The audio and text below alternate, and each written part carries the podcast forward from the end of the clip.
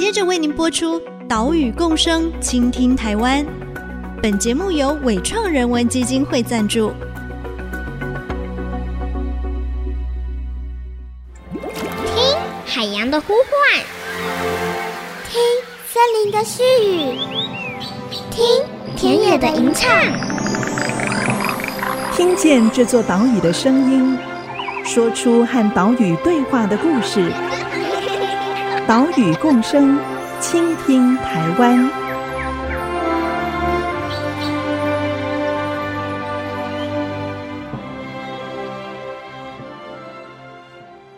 现在所看到，现在蜻蜓都回来，生物多样性又重新回到它原来的这个这个本色。哦，但是我们做我们的每一项像蛇类，我们就一直在调查。那以前他们这种都是草蛇比较多了，草花蛇比较多了，还有白腹了、黑腹了，哈、哦。千色水蛇了，我在这赤腹游蛇，是这个。看看我们这几年这样营造出来，倾听岛屿的声音，挖掘环境的故事。大家好，欢迎来到岛屿共生，倾听台湾。我是袁长杰。我们的节目是在 IC 之音 FM 九七点五播出，每个礼拜三上午七点半首播。另外，你在 Apple Podcast、Google Podcast、Spotify 还有 KKBox 也都听得到。请使用这些平台的朋友记得订阅节目哦。还有先前我们播出的台中高美湿地守护陆蟹行动的报道，入围了今年的华文永续报道奖。现在这个奖项正在进行人气作品票选哦，也请大家上网来投票冲个人气哦。今天我们接着上礼拜的主题，带你继续来关心桃园高荣野生动物保护区的台北赤蛙。高荣野生动物保护区，它是在桃园的杨梅，前身呢是自来水公司的七三一号战备皮塘。因为它是战备使用，水源独立，位置呢又隐秘，所以就成为了许多生物的庇护所。当中大家最关心的一种生物就是台北赤蛙。透过了台湾湿地复育协会这几年的栖地营造，不止台北赤蛙的数量回升了，皮塘的生物多样性也回来了。刚刚我们就听到了台湾湿地复育协会创办人吴生玉老师的说明。除了保护区里面的工作之外，协会也把关怀的层面扩展到周围的高荣社区。他们成立了环境巡守队，也推广友善农作。为什么要这么做呢？其实跟台北赤蛙的习性是大大的有关系。吴生玉老师为大家来说明：现在的过冬它方式就和人家不一样，它中秋过后以后，雄性的就往山上，往那个干燥地方；母的和小蛙就留在这边。然后它跑出去的时候就不会回来呢，嗯，因为它第二年没有它机会了，所以它会另外去找找另外一个栖地哦。所以这个就等于说，现在这边是被困在里面，要造成一个廊道。有一廊道，因为周边周边如果是这些水田还存在哈，它就会有进进出出。但我出去，它是阵亡，进进进不来，嗯，哦，所以这个是现现在在富裕的一个盲点。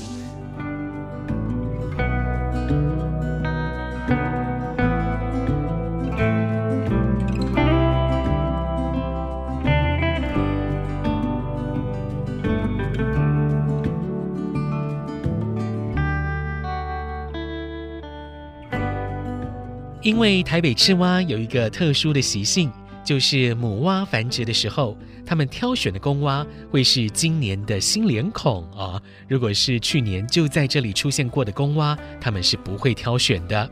加上了每年入秋之后，公的台北赤蛙它们就会离开原本的栖息地，去到其他地方。也因此，要复育台北赤蛙，就不能只顾保护区里面，要顾到保护区的外面。来听湿地复育协会秘书长刘正祥的分享。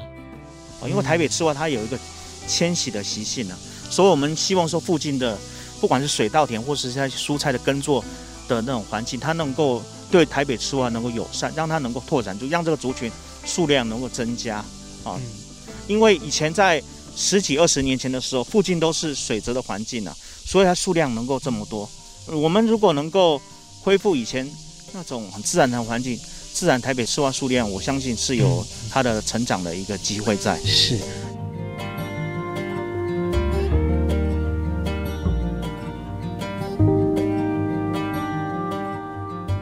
为了让台北赤蛙的数量继续成长，就要让保护区外面的农地也愿意加入友善耕作的行列。但是因为高荣社区组成长辈比较多，许多务农的长辈，不管是在体力的负荷上面呢、还是观念的改变上面，要做到有机或友善，真的是不容易。我们有个想法，就是大部分这个从事农业都是老人家啦，他们有个习惯，他们就。我们讲惯性农业啦，就是他们有一个习惯，就是说他们呃用药用的用的蛮多的哈，就比方说他农不管是用呃农药来除福寿螺啦，这个化学施肥这样哈，对呃这个台北吃蛙来讲都是很大伤害。比方说有一个农友他会跟我讲，他在我们保护区附近的时候，他要撒药的时候，那个烟雾很大，他撒下去那个福寿螺那些都活不了了，而且对青蛙伤害很大，因为青蛙。两栖类生物，它皮肤要保持湿润呐，啊，它对这种农药是非常敏感的哈。那所以他觉觉得不太妥当，但是他也没办法哈，所以他也不晓得怎么做这样哈。所以这种惯行农法的话，是我们一直要推展，就是说尽量不要用药，或者说用对环境友善的方式。所以呢，我们目前的话就是邀请一些专家学者开设推广的一些课程，或者是一些教导农业怎么农友怎么去尽量不要用药，用一些自然的方式。哦，比方说，我们有请那个 KKF 的那个他们协会的来教大家用自然防治的方式哈。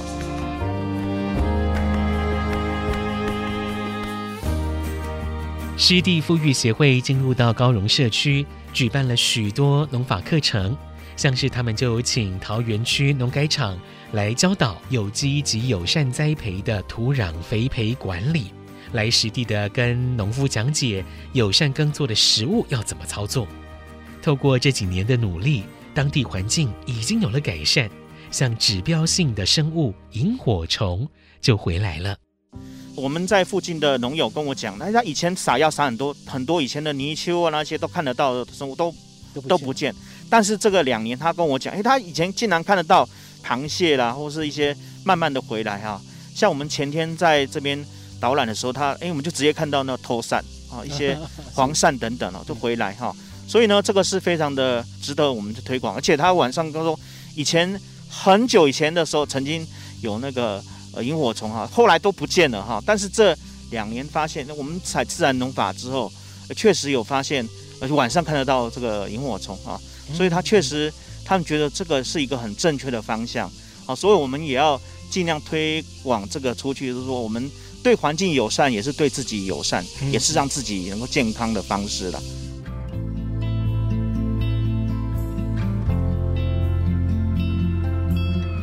我们对环境友善，就是对自己友善。不止身体健康，大自然的生机也会回来。除了推广友善耕作之外，秘书长也说到，高荣社区成立了环境志工巡守队，来巡护保护区周遭的环境。我们协会力量有限呐，所以我们希望说各方面合作，不管是像政府单位，我们这边的是地方的，包括桃园的农业局了哈，在上面的林务局就是中央单位林务局，其实他们都呃蛮积极的在这边做努力。那我们会跟他们合作。好，另外我们希望这边当地的一些民众，比方说高荣社区发展协会，他们自己也组织了这个高荣社区生态巡守队，还有附近的我们高荣社区只有。老人家那些，他们都可以来帮助这边，呃，比方说他们可以来这边，呃，生态巡守，因为在这个保护区以前就常常发生人家跑进来这边抓抓乌龟、抓鱼啦、钓鱼那些，做一个破坏、丢垃圾，啊、就是他们能够自动自发，能够来做这个地方的守护。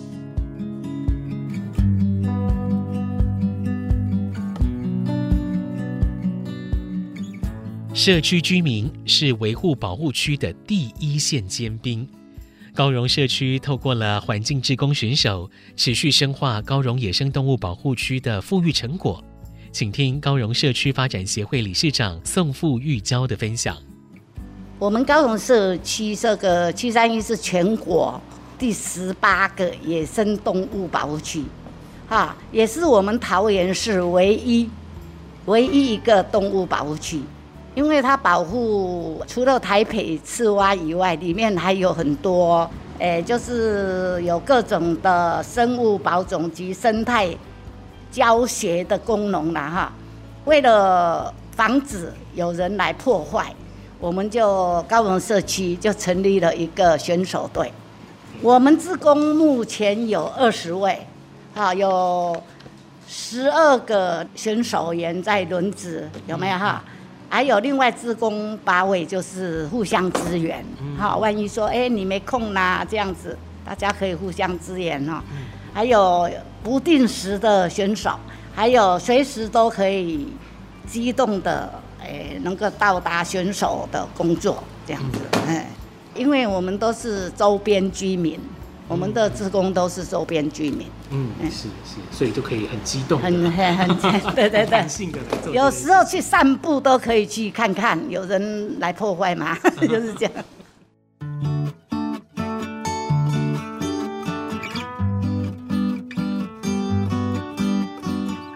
高荣社区有越来越多居民认同保护台北赤蛙的理念，不只愿意在农田减少农药使用，甚至还研发出赤蛙米啊，用养育赤蛙的优良水质来种植水稻，更有居民亲自担任巡守志工，来守护保护区周围的环境，人与环境与生态共生共荣。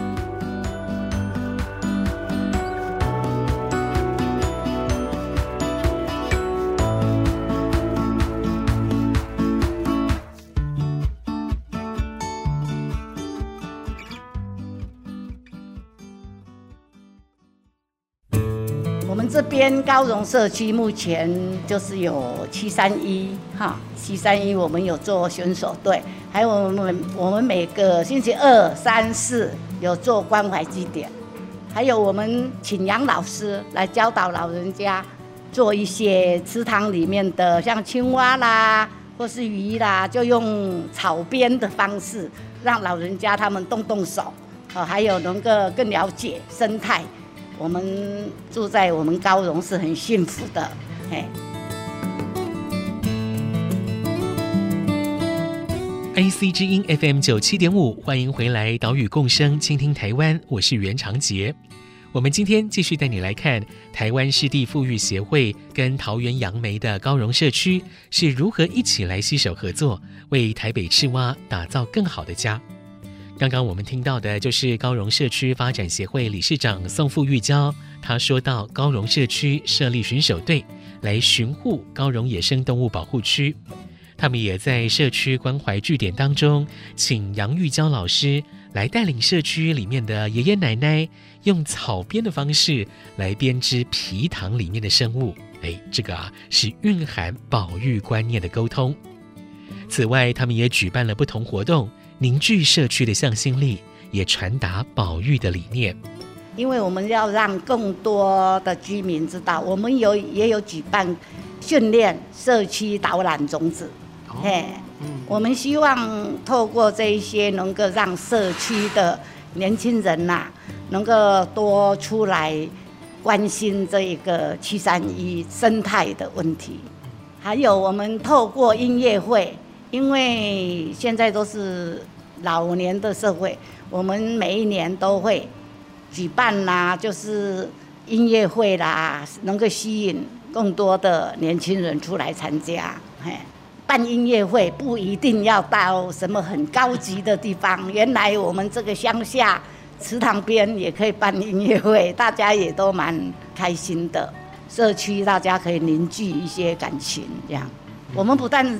音乐会哦，我们还有花灯哦，我们还有做成一个台北赤蛙的形状，让人家看到说这个台北赤蛙原来也可以用花灯展示这样。嗯嗯。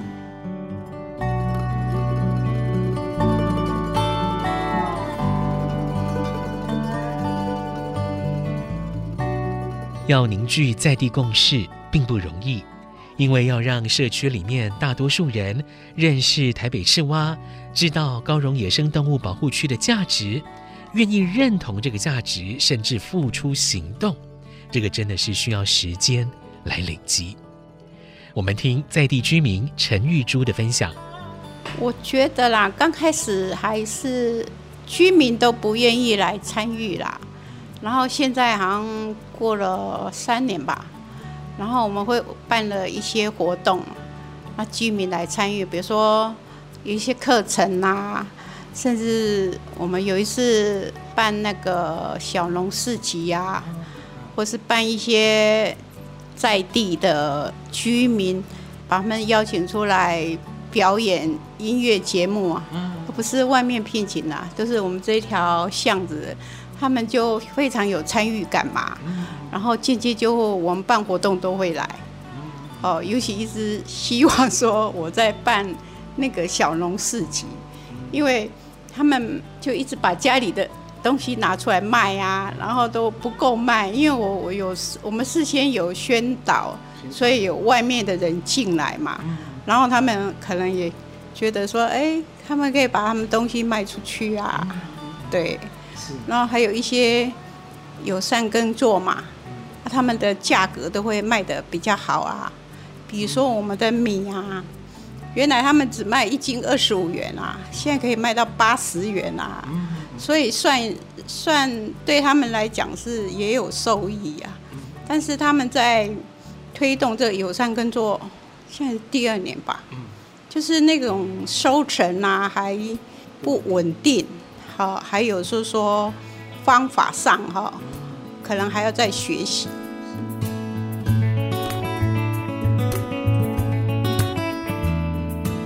陈玉珠、玉珠姐是最早协助湿地复育协会跟高荣社区在地民众沟通的桥梁。她因为在社大上了湿地复育协会创办人吴生玉老师的课程啊，不只认同保育台北赤蛙的理念。也愿意为这片土地付出一份心力，像他家里面的菜园，已经都全部用友善的方式来耕作。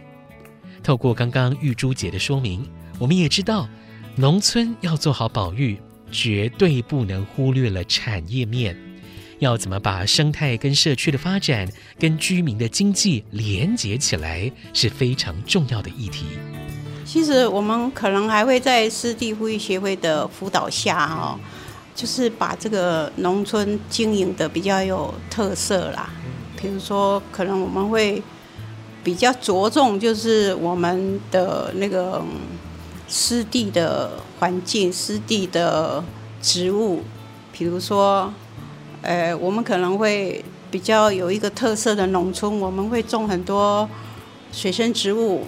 啊，可能外面人只能在我这里看得到，哦，或是特色的客家的植物，哦，我们可能会选一个，比如说客家的花卉啊，哦，我可能种把它种齐，哦，给人家可能进来就可以看到，还是什么，等于说在产业上也有一些规划，哦，或是品牌啊。建立呀，什么都有考量。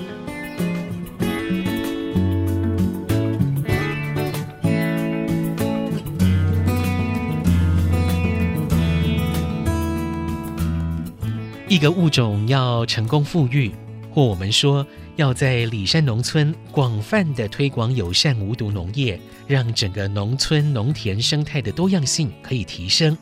要达到这个目标，需要政策。也需要许多人来共同努力。我们只能说，道阻且长，行则将至。吴声玉老师是这么说的。嗯，那新生时候，我们刚进来时候，大家讲到这个雷公蛙讲台词啊，大家都莫名其妙，好像说你在讲故事啊。好不容易他一下来的时候，保护区完了，条例就来了。哦，所以这些议员，这当地这些议员，他本来就是的人每一个工业区要土地变更，他现在规则我说，就是因为你阻挡到我地方发展，我多冤枉。所以大家的攻啊，这前几年都每天被人家攻啊，议员质询也攻啊，他现在找我那这很多麻烦哦，要怎样怎样讲，我说，哎呀，你这保护区比你工业区更好，更有开展力呢，对。长久事业，这个永久可以用呢，你不要把它填掉，永久可以用呢。对，所以那个时候就是我们这个宣传还没有办法达到他们入耳，所以呢，前面先翻身，我常常被人家做黑名单了。就是你这个就是你几次挖，搞得我的地方无法发展，这很冤枉呢。我说不也不是这样子吧？哦，这是国家政策，又不是我我设出来啊，对不对？那我只是说我有这个技术，我来承担看看，哦，把这个生物多样性把它带动。如果是你能够结合社区，这个产业才是大嘞，对。那事实上，我的愿景说，把这个东西留在这边，可以产生后面的无毒产业，对吧？我们可以讲无毒产业啊，对。因为你有保护区这个条件呢、啊，我生物多样性，现在来讲生物多样性哦，包括陆海空全部都进来了，那这边是很完整啊。那完整，你们的水质控制好，水质控制好啊，你们就可以是无毒产业，这是愿景，就看看地方。后来就慢慢的、慢慢他们在沟通，才产生一个哦巡守队，他是看外面的哦。然后啊、呃，他们首要困难，我们就要去帮他们上课啦，哈、哦，大家开始融合在一起哦。现在一眼也知道，因为这个本来就是宝啊。你没有就没有了，去哪里抓来复育啊？对不对？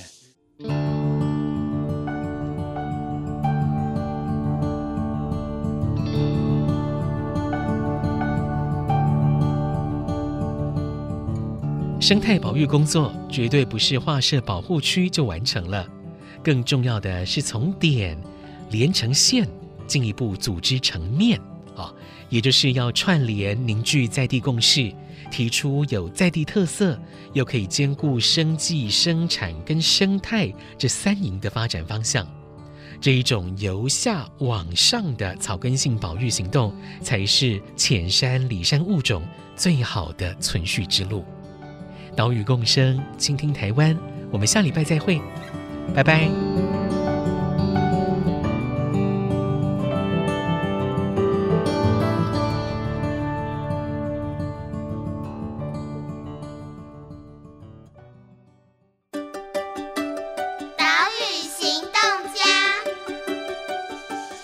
是台湾湿地护育协会的创办人吴升玉，啊，主要呢，我们要复育到我们所有的市民，你在周边有很多，例如讲有皮塘生态的啦，或者湿地生态的啦，或是我们家里的田园啊，这些都是属于是在生态领域之一啊。我们也希望说，我们所有的好听众来维护我们台湾生态的多样性。必须要做什么？要多去关心这些水栖动植物。